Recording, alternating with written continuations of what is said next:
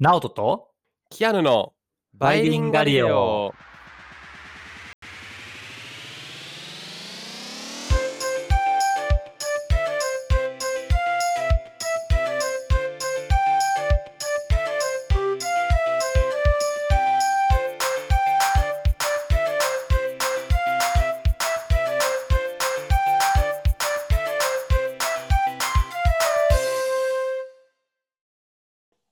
はい、バイリンガリオです。チャンネル登録よろしくお願いします。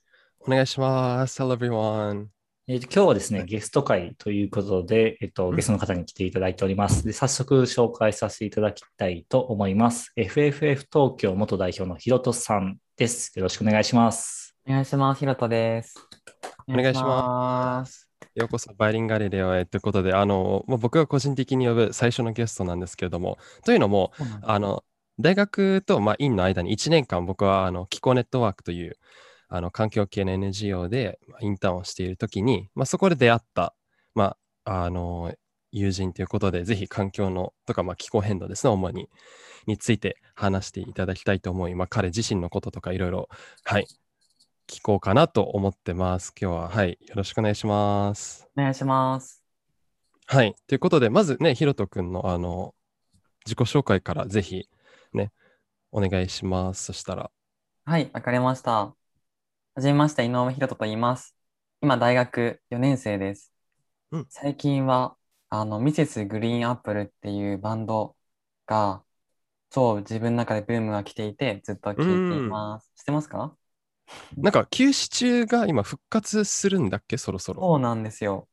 この来年の2022年から活動を復活するってニュースがあって、うん。また自分の中でブームが再燃するっていう感じなんですよ。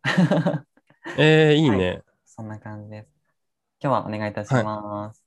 します。お願いで、します今日はあれですよね、なんか環境活動の話を単にしてもらうっていうのと、あとはなんか環境活動のまあ裏話的な、実際やってて大変だったこととか、うんうんうんまあそういったことも教えていただきたいなっていう感じですね。はーい。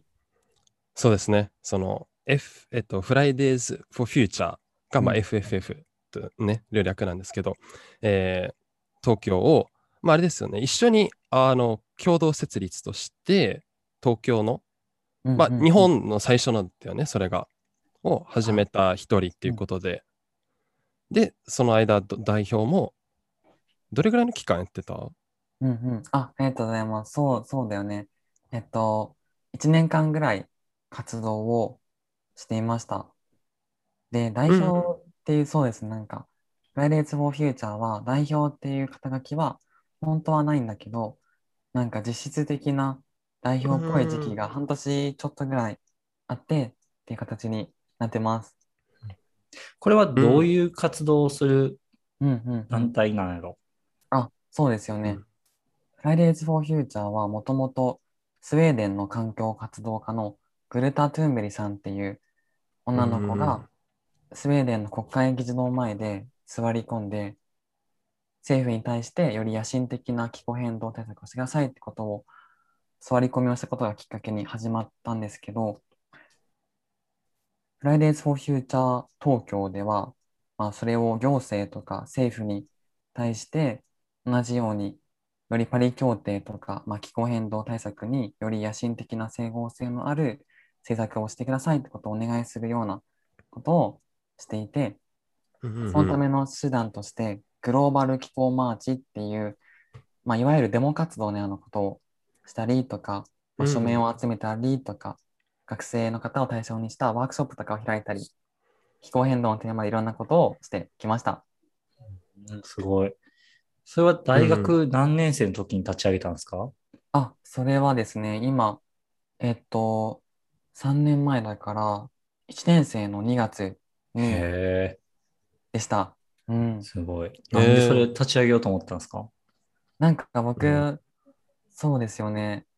えっと、大学入って、なんかしばらくは、あの、テニスサークルとか、軽音サークルとかで結構楽しく過ごしていたんですけど、で、その後、1年目が終わった時に、なんか自分何も、この1年間何もしなかったなってことにすごい虚無感を 覚えてしまって、で、その、昔から環境問題にすごい興味があったので、なんかインターンしてみようって思って、うん。国立環境、ちょっと間違えます。国際環境 NGO のグリーンピースジャパンっていうところでインターンを始めたんですけども、うんその時のインターン先の上司の方が、えーっと、Fridays for Future っていう団体を違う環境 NGO のインターン生が作ろうとしてるってことを聞いたらしくて、で、そこのミーティングに僕があって、たまたま参加させてもらってっていう感じになり、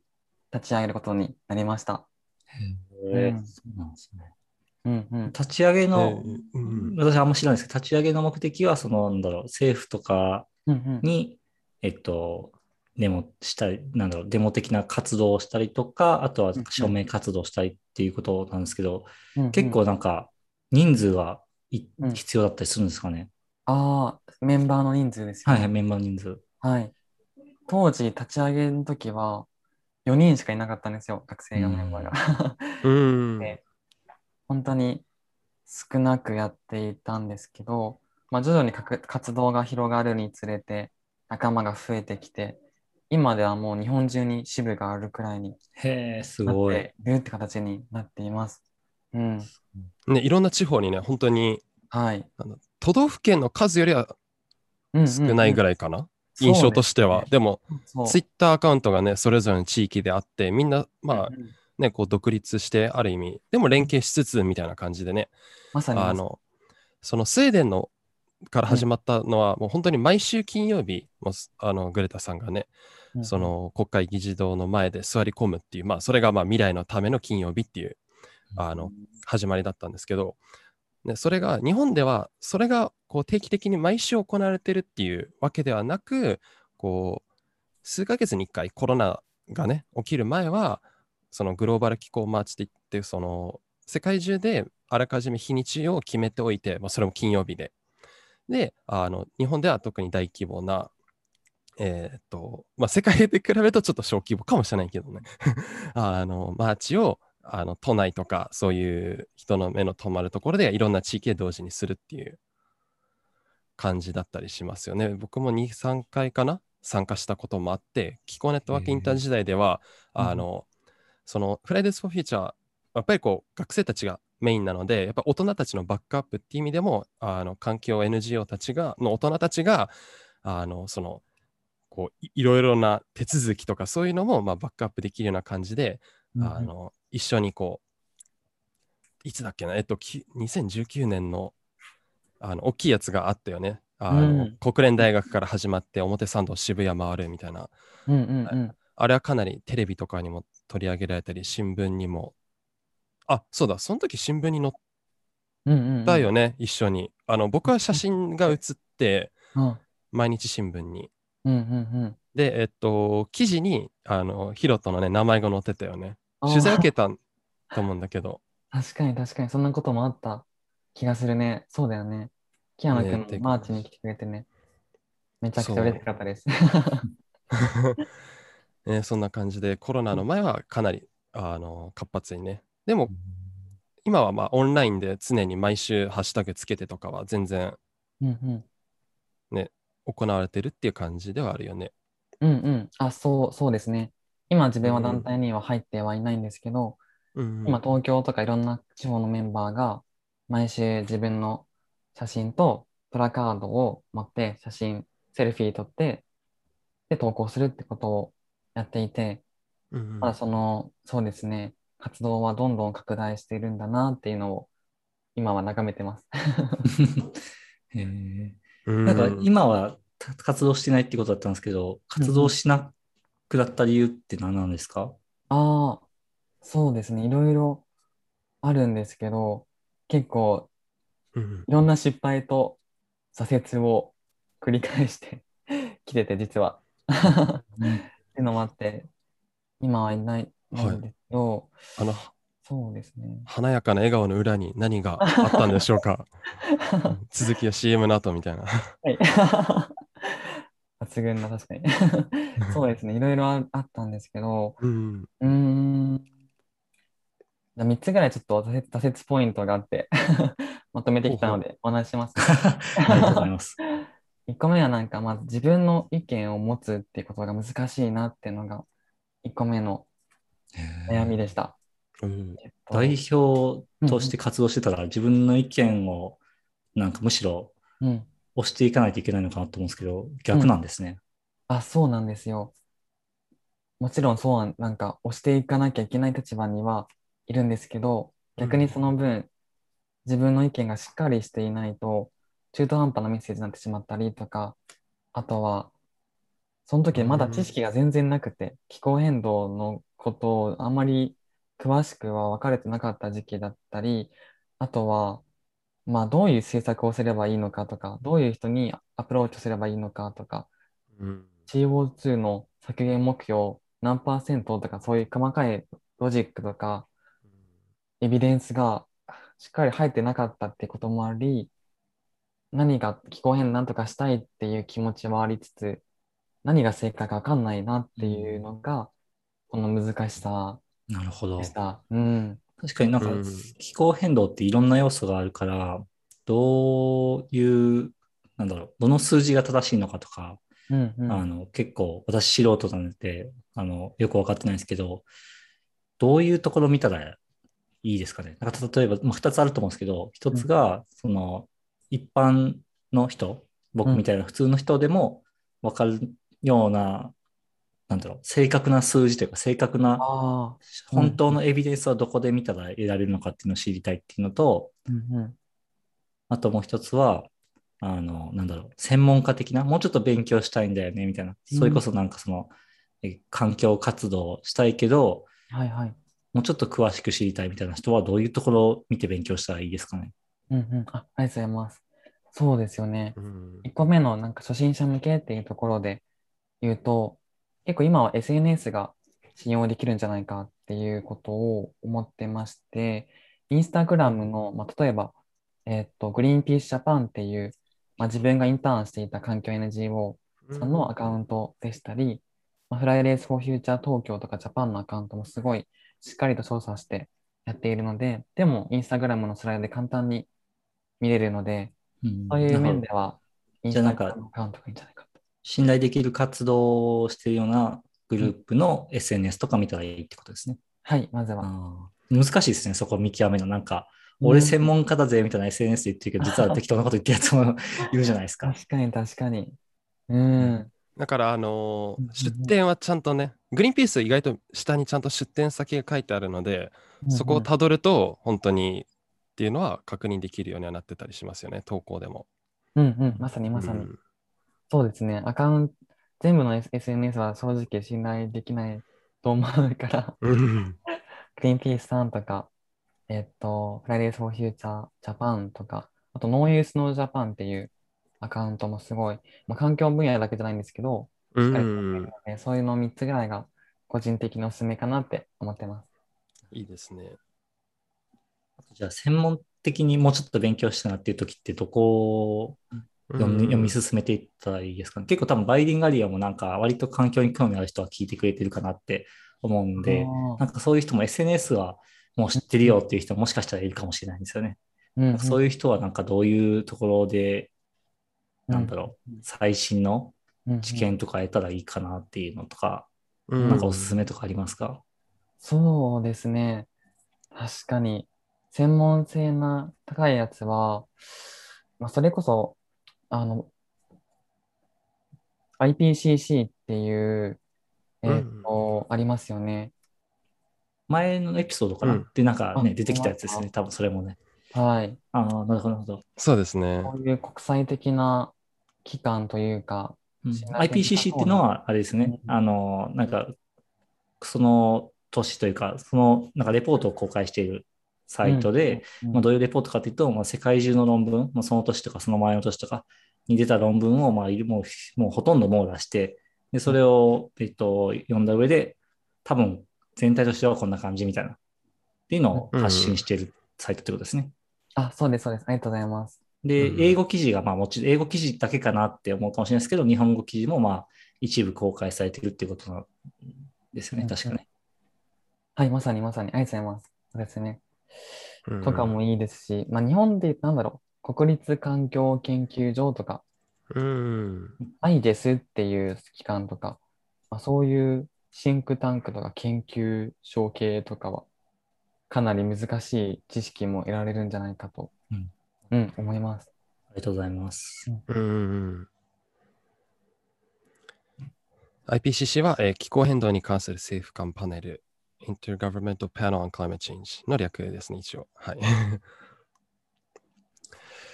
ね、だから、はいまあいろいろこう、ね気候変動に関しては、あの、やっぱりこう、ソースってすごい大事ですよね、本当に。うんなんか、特にやっぱりこう、まだ会議論がある中、やっぱり、あの、下手に情報を発信しては、やっぱりいけないと思うんです。特にこういう、ちょっと比較的センシティブな数字とかがすごい、あの、大事なテーマに関しては。だから、うんうんうんそこら辺は結構やっぱり敏感にはなる気がします。なんか自分も。うん 確かに確かに。うん、ね。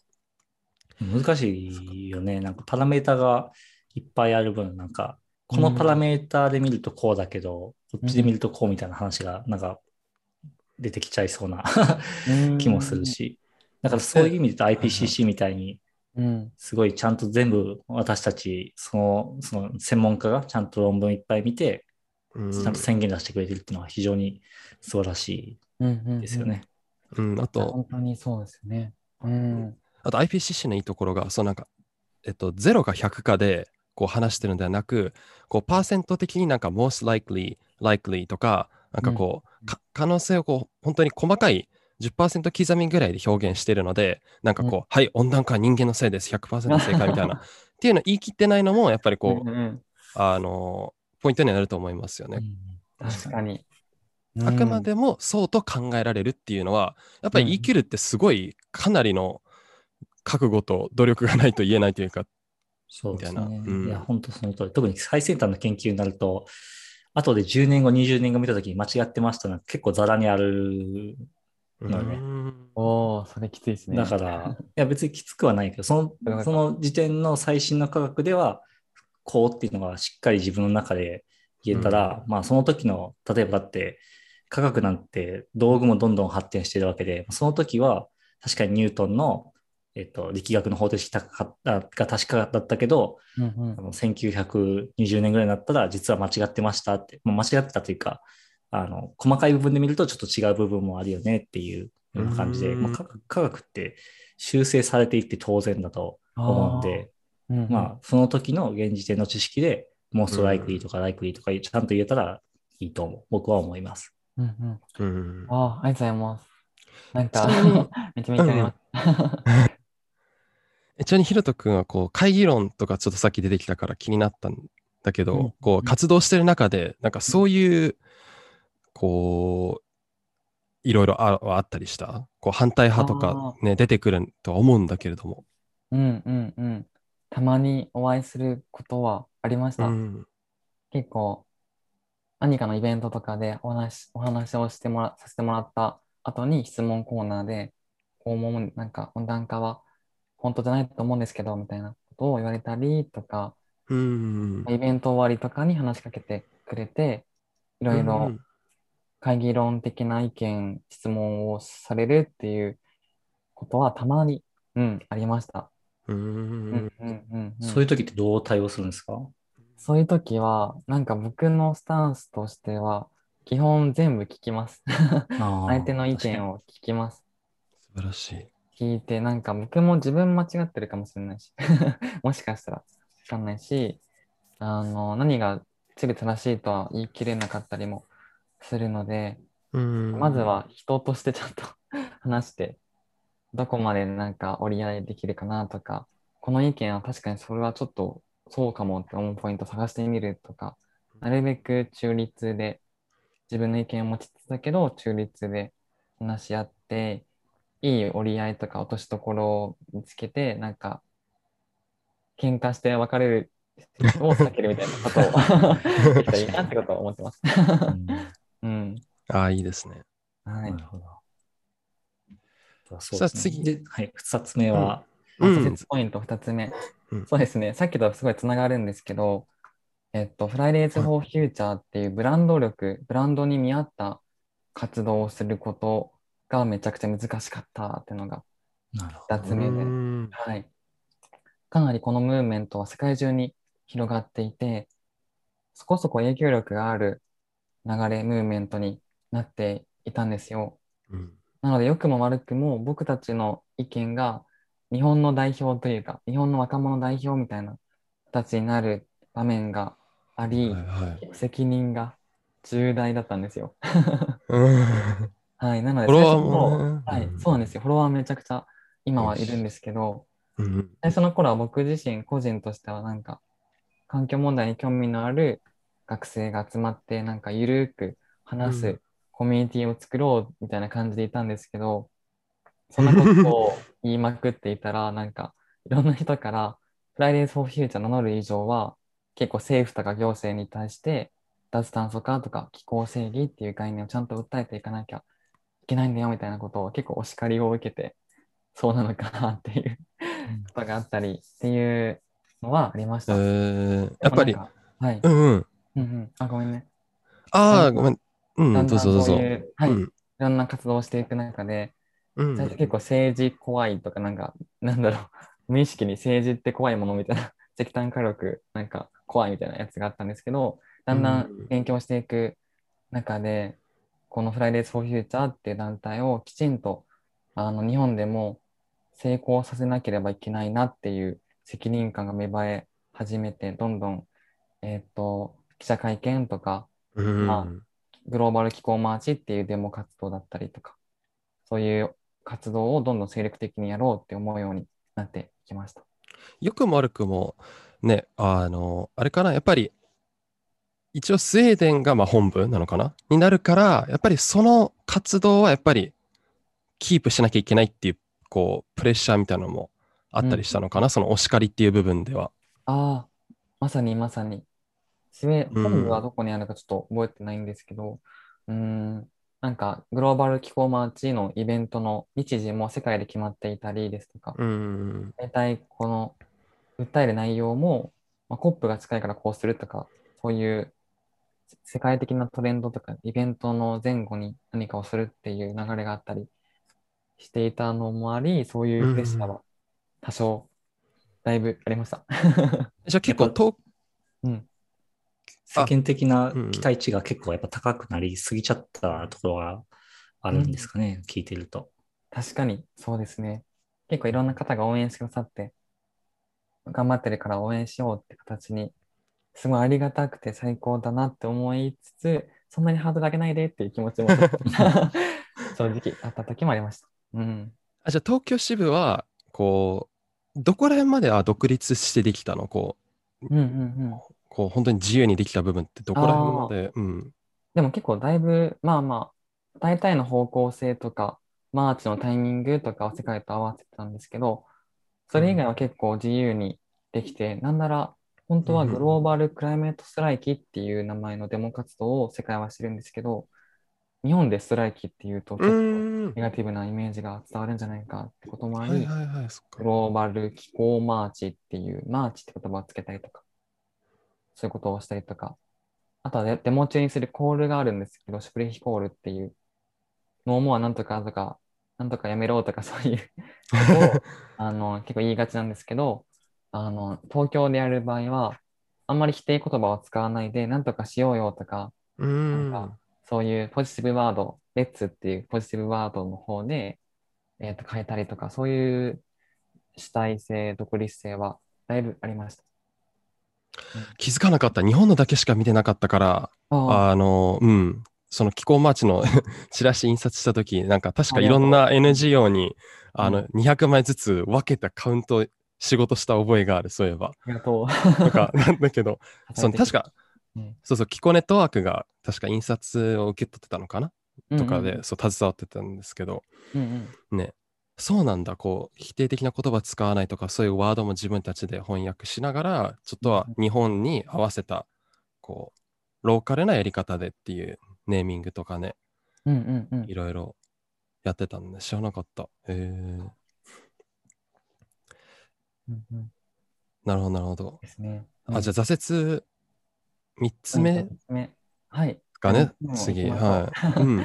これも全部つながってくるんですけど、まあ、だんだんこういう責任感が増してきて、気候マーチ5000人呼ぶぞとかなんか、請願書5000人集めるぞとか、そういう KPI 的なものができたりとか、責任感増していったっていうのがあり、だんだん自分の中でなんか、精神的な余裕がなくなってきてしまい、だんだん仲間と楽しく活動しようって気持ちで始めたんですけど、だんだんなんか、気候変動を解決しなければとか、マーチ、人集めなければっていう、なんかプレ、また別のプレッシャーに動機が変わっていってしまったのが結構挫折ポイントで、なかなか仲間とミーティング前とかにおしゃべりする時間とか終わってからご飯行こうとか飲みに行こうみたいなこともだんだんなくなっていったりとか、自分自身の時間をどんどん削って、睡眠不足とか、ストレスやばいみたいなことがあって、っていう、だんだん自己犠牲をしてしまっていたなっていうのが、うんその結果、仲間とも自分ともなんか、うまい付き合い方ができなくなっていったんじゃないかっていうのが挫折ポイント3つ目でした。うん。はいはい。結構ストレスに感じました、ああ、まあ、どうどういうのなんだろうんうんうんうん。うなんか結構難しいなって 思うんですけど、なんか人によってはなんかそれをはいプレッシャーって感じる人もいるし、うんっうんうん。ていうのは結構うんうん。なかなか難しいですね。確かに、結う構、ん。僕は日本人特有な、なんだろう、溜め込みすぎちゃうとか、相談があんまできないみたいな、抱え込みすぎちゃう系なところが昔はあったので、あんまりうんこういうこと悩んでるんだけどとか、こういうタスクがめっちゃ重くてってことを相談できなかったりとか、あそういう打ち明けるのがすごい、なんかうん自分何とかしなきゃっていう方に持っていってしまったので、それで結構きつかったっていうのは、うん、ありました。やっぱり代表としてそれは感じる部分があったのかね。あ、そうですね。そういうところもあったりとか、うんでも今思えばすごい周りにすごい最高なサポーターとか仲間がいてくれたからちゃんと頼っておけばよかったなっていうのは今めっちゃあるんですけど、その時の自分はもう目の前のことに必死すぎて気づけずっていう感じでした。うん、そうか、なんかボランティアなんだけれども、あなんかまるで働いてるかのような責任感はかなり強いみたいな。うんがそこら辺のこうかなりギャップはあったのかな。そういううんのもストレスの一因というか、まあ変な話、うん。あの、ここだけの話、給料もらってたらまたそこらも感覚変わってくるのかな。やっぱり仕事として捉えるか、あボランティアのサークル的な感覚でやーるかっていうのは。んん。んあ、そうですね。お金は正直あんまりモチベーションには影響してなかったんですけど、うーん。うん、なんか自分の、あれですね、千葉の、あれです、なんか自分の中の、ここまで行きたいっていう、なんて言うんでしょうか、ポイントというか、ハードル？目標、ハードル、ハードル、ハードルと、うん実際の自分ができたアウトプットの現実の、えっと、成果とのギャップがすごいとか、そういうところが結構、うん、きつかったのかもしれないです。なるほど。うんうんうん。それは大変ですね。しかも勉強しながらあってなると、そうなんですよ。単位をだいぶ落としました。っていうえーあったけど、まあまあまあまあ、CO2 排出量を落とすと同時に、単位も単位も削減削減、タイム削減。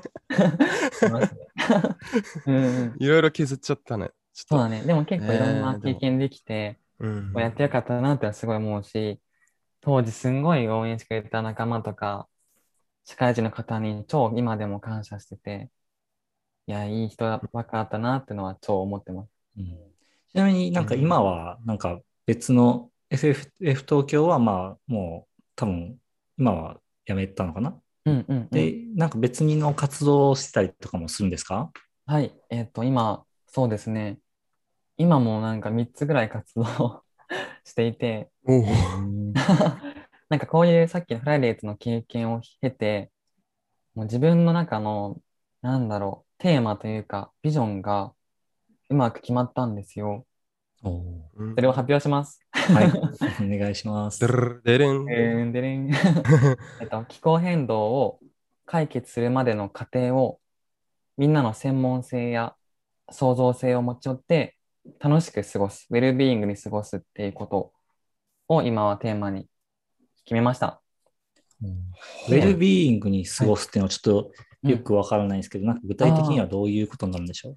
はい、えっと、ウェルビーイングって意味はいろんな諸説あると思うんですけど、えっと、自分の中の定義では、まあ、身体的、あと精神的、うん。あとは社会的に持続可能な状態であることっていう定義を僕はしていて、例えばですけど、お仕事がめちゃくちゃ忙しくてお金もらえるけど、精神的にきついとか、えっと、精神はハッピーなんだけど、心、健康が、あ体がちょっと弱くて、そのせいで結構辛いとか、いろんなことがあると思うんですけど、うん全部の心と体と社会的なっていう3つのバランスがうまくいってる状態をウェルビーイングなんじゃないかと。うん。となんかよくある環境を守ろうだと持続的な社会を目指しましょうっていうことになっているけど、もうちょっと。っと個人の方も見てやっ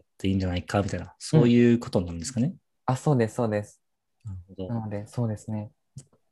その活動する人自身が、うんうんうんあのその3つのうちどれかが欠けてたら、まあうんうんうまくいかないよねみたいなそういうところからそれこそうん挫折すポイント3にもつながる感じはちょっああ、としたかそう、もしれない。そうですね、そうですね。うん。まさにそう思って、なんか気候変動とかいろんな社会課題を解決するぞって言ってる本人が結構ハッピーじゃなかったりすると、なかなか、まあ、周りの友達とかもなんかあんま響かないと思うし、うん。自分自身も辛いし、人がついてこないと思うなっていうのもあって、なるほど。結構はい。活動、こういう環境系の活動をしてる人って、うんうん。ウェルビーイングじゃなうんかったりする人って多いんですか、どうなんだろう。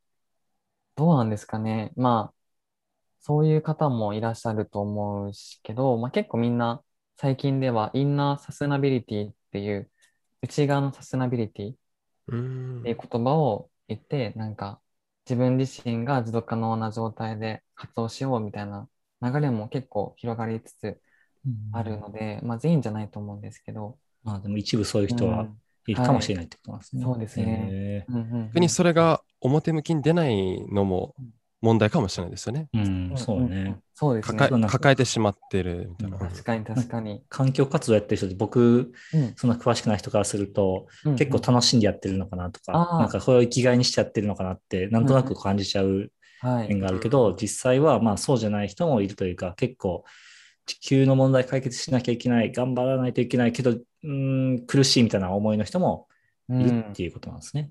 そうですね。結構重い問題なので、解決が困難な問題であればあるほど、そういうのはあるんだろうなって思いつつ。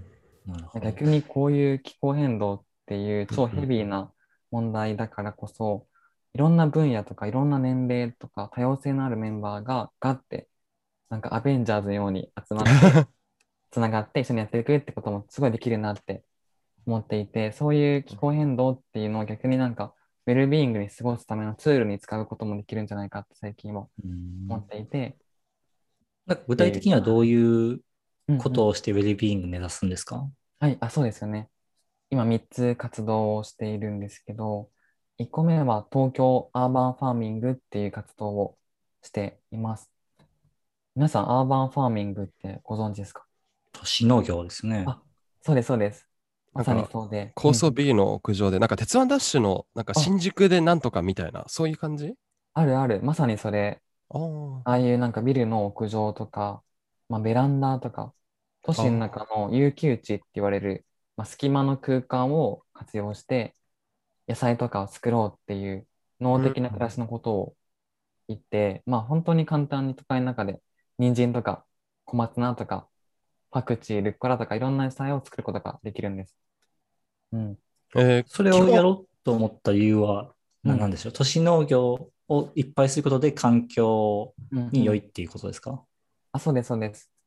環境にもとても良くて、まあ、というのは、まあ、土壌とか土を、あ、土壌と植物、野菜などは、まあ、CO2 を吸収してくれるっていうこともあるし、野菜を都会で地産地消すれば、遠くから持ってくに比べて、この輸送時、運ぶ時の CO2 を減らせるとか、まあ、あとはもしかしたら、アーバンファーミングを続けていく中で、まあ、実践者の環境意識が高まって、環境配慮型の行動を起こすようになるかもしれないとか、そういう面ですごい環境にいい。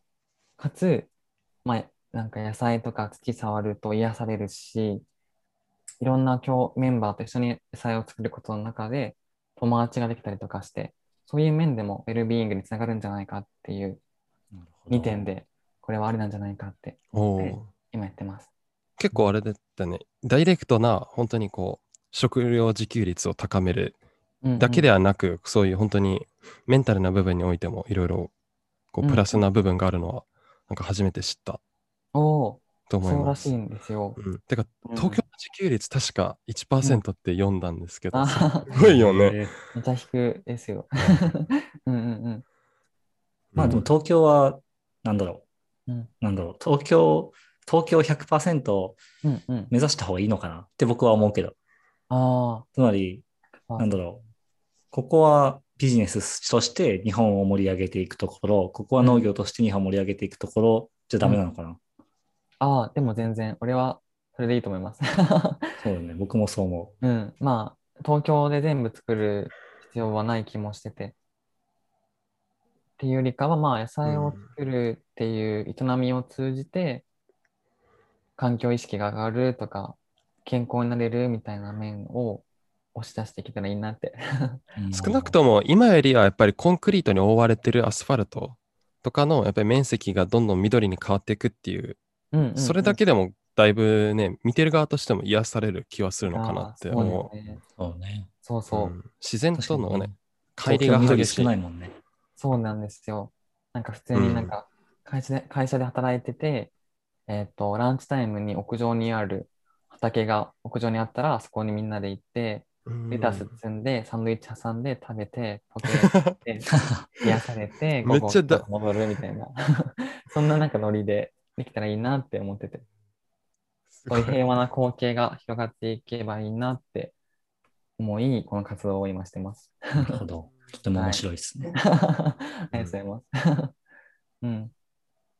でそういう urban farming をもっと楽しく美しく当たり前にするっていうことをテーマに、このプロジェクトではそういう community farm って言われる畑を作ったりとか、まあ、イベントをしたりとか、情報発信をしたりとか、あとは urban farming をするためのツールを作ったりとか、そういう活動を今やっている形になっています。ツールっていうのは、なんだろう、その urban farming するようなキットみたいなっていうイメージですあかはいはい、そういう感じで、今はあのコンポストっていう、えっと、生ゴミを土にするみたいなやつがあるんですよ。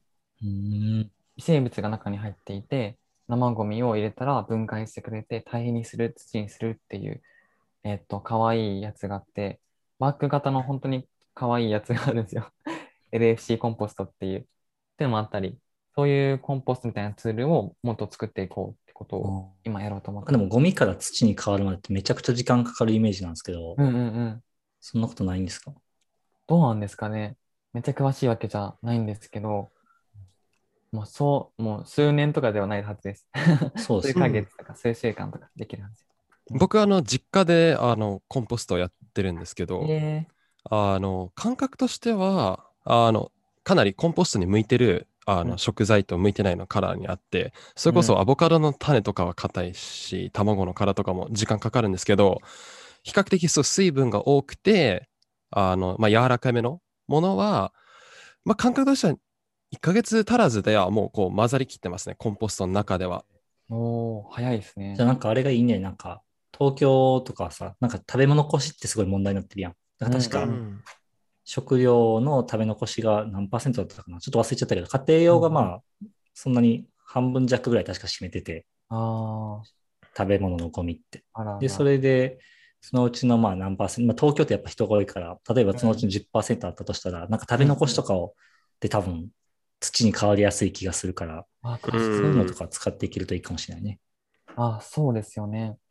確かに、今なん、うんうんうん。ね、今なんかあれなんですよ。コンポストはいステーションっていう、なんか駅の周りとか近くにコンポストできる場所を作って、近隣のレストランとかから出る生ゴミを集めて退化しようみたいなことをやろうとしてて、なんかそういう場所が街中に増えていった東京の中だからこそできるんじゃないかっていうのも、うん、ありますよね。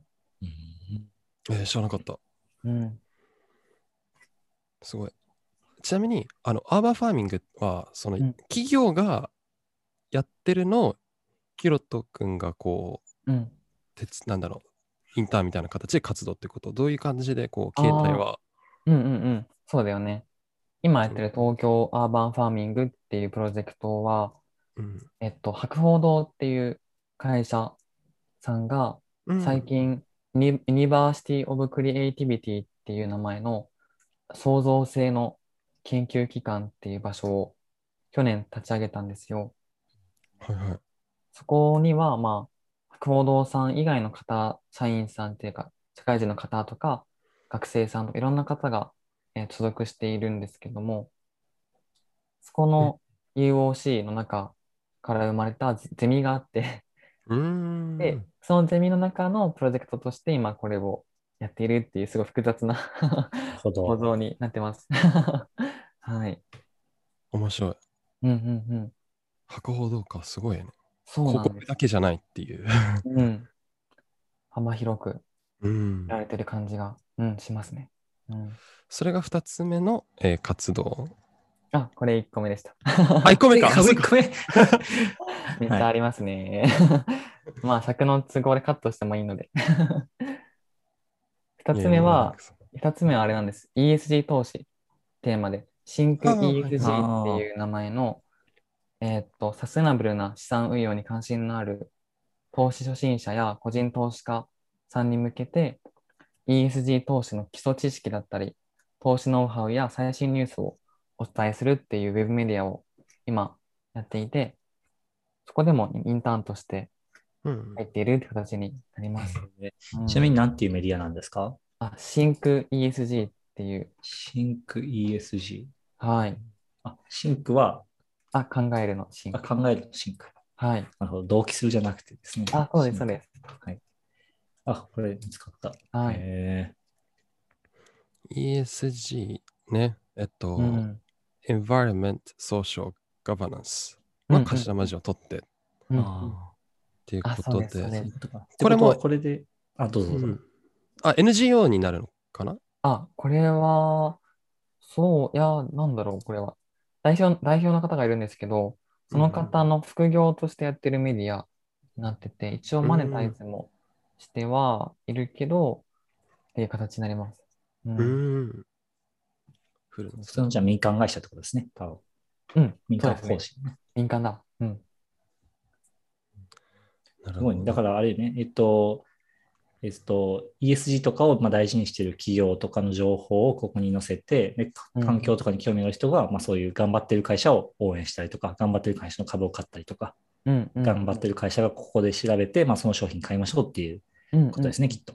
あ、そうです、そうです。うん面白い。これはすごいいい基礎。知識を、まあ、投資手法、なんかあまりファンドのおすすめとかはしないんですけど、えっと、こういう選び方でするといいよとか、なんで ESG を考えなきゃいけないのとか、あとそれぞれの、まあ、見極め方、グリーンウォッシュとかっていうんですけど、本当に環境に配慮してますか、このファンドはみたいなことを、極め方をお伝えするみたいなことをしています。うん、ね、あの渋沢栄一さんのヤシャゴのね、インタビュー動画あるよね、確か。そうなんです。渋沢健さんという渋沢栄一の5代目子孫の方にインタビューしてきて、すごいいいお話聞けたので、もしよければ。うん。うん。じゃあ続いて3つ目、お願いします。はい最後になるんですけど、3つ目はあの東京都が、東京都のプロジェクトのアンバサダーを今していて、ゼロエミッションはい東京戦略っていう、2050年までに東京都としての CO2 排出量を実質ゼロにしようっていう目標があって、はいそれを市民レベルまで、まあ、ゼロエミッションのライフスタイルを伝えるためのアンバサダーを今しています。うんすごい素。晴らしい。そうなんです。最近選ばれてすごい。最近通ってそれが超嬉しかった。あ、なんか自分からこう、応募したの、はいそうなんですれは。。自分から応募して、すごい。面接して、なんか受かったっていう、すごいハッピーなことがあり、アンバサダーは具体的にどういう活動をするんですか？はい、えっと、うん。基本的には、そうですね、SNS での発信をするとか、あとは、結構イベント、あの、講義を受けるんですよ、アンバサダーのメンバーで。いろんな環境系の方、すごい方から、まあ、 Zoom で講義を受けて、その様子を、まあ、まとめて発信をするとか、レポート記事にするみたいなうんをしていたりですとか、今後はアイデアマッチングっていう場所がでウェブサイト上にできて、えーゼロエミッションライフスタイルをするためのアイデアとか、そのアイデアを実現させるための何かノウハウとか技術を持っている方をつなげるみたいなことをしたくて、そういう場所を盛り上げていこうっていう役割を今やっています。なるほど。うん、すごいいろいろやってますね。いろいろやってるんですけど、はい。でも全部の活動は今の自分のビジョンである、まあ、気候変動とかウェルビーイングみたいなそういうテーマで動いててって感じになってます。うん、学校の方と両立大丈夫なんですか？学校ちょっと厳い厳いですね。はいい、ギリギリで、ギリギリ攻めて生きてます。はい。で来年には大学院に進学するんだよね。そうなんです。なので今日お二人がすごい先輩なんです。大学院としての。僕はアウトスは大先輩ね、本大先当に。輩なんです。いやいや全然もはい。うんうんうんえじゃあ、陰性しながらも今の3つは続けていく予定？そうですね。続けようと思っていて。はい。う最終的になんはいはいか、はいどう、どこに向かっていきたいみたいなのあるんですか？ああ、うんそうですね。環境大うん。臣ですか？いやー。もっとあるかな。でもなんか正直決め、あんまり決めてなくて、なんか、これもなんか長くなっちゃうんですけど、キャリアの考え方が2つあるってことを最近聞いて、山登り型のキャリアと川下り型のキャリアがあるらしくて、えー、初めて聞いりますか？何た。か。いやわかんないですね。川下りは、はい多。分その場その場の救難をしのいでいきつつ、流れ流れて自分のスキルとかうん持ってるのを、まあ、なんだろう、その、まあ、うんスキルとか言いながらで流れ流れて生きていくスタイル。で、山登りは、うんここ目指すぞってゴールを決めて、うんうんまあ、そこに向かっていろいろ達成していくっていうスタイルですかね。はい。大正解です。すごすぎる。まさにそうで。山登りで言うと、まあ、環境大臣になりたいから、まずは政治家になって、どんどん地位は高めていって、大学の中に入るみたいな感じになると思うんですけど、川下りはその時自分がなんか興味あることとか、つながった人脈とかご縁を大事にしながら、スキルを積んでいって、どんどんキャリアを変えていくみたいな流れなんですけど、僕は完全に川下り方で、川下り方だなって最近自覚していて、うん。今はこういうテーマでやっているんですけど、まあ気候変動とウェルビーイング、あと都市っていう3つのテーマを大事にしつつ、その手段はいろいろ変わっていくんじゃないかなっていう気がしていて、なので10年後とかにはもう全然違う場所にいるのかもしれないし、うん。わかんないですね。やっぱりね、こういう人との関わりが深い、特に業界だと、本当に誰と出会うかによって自分の人生ってすごい左右されると思ってて、うんうんうん自分もなんかその影響はあるかなって、やっぱりもともとね、気候ネットワークにインターンするつもり自分なかったんですけど、うん。あの、ポジション的にあの空いてて、こう、すごいご縁があって、インターンすることになって、こういう NGO 界隈の友人とかたくさんできて、ひろとくん含めて、っていう意味でね、本当にうん川下ることは決してうん。悪いことじゃないと思うし、なんか、うん。すごいこう、新たな自分が思い描いてなかった流れがあるからこそ下る楽しみというか、のもある気はするね。確かに。めっちゃいい言葉。うん、この後、あの、美空ひばりさんの川の流れのようにエンディング。挟んどきますか。やった。っていう感じでうんですかね。そう。あうん。はい。ね。ということで、はい。いいですね。じゃあ最後、ヒロト君がなんかメッセージとかあれば、それで締めくくりますか？じゃあ。あ、なんか。そうですね。メッセージなんだろはい、聞いてる方に何う。かはい。あればはいよろしくお願いします。はうんい。えっと、そうですね。いろいろ、皆さんもいろんな プレッシャーとか、やるべきことがたくさんあると思うんですけど、それをやりつつも、ちょっとゆとりを持って、楽しい方向も見据えながら、いろんな方と一緒にやっていくのが、結果的にいろんなイノベーションを生んだりとか、いろんな出会いにつながっていくんじゃないかって思っていて、そんな感じにルーク頑張っていきましょう。はい。いいですね。今日小は、現れてるね。いや、ありがとうございます。はい、あねりがとうございます。はいということで、うん今日は、えっと、ゲストの、えっと、井上博人さんでした。ありがとうございました。ありがとうございました。はいありがとうございました。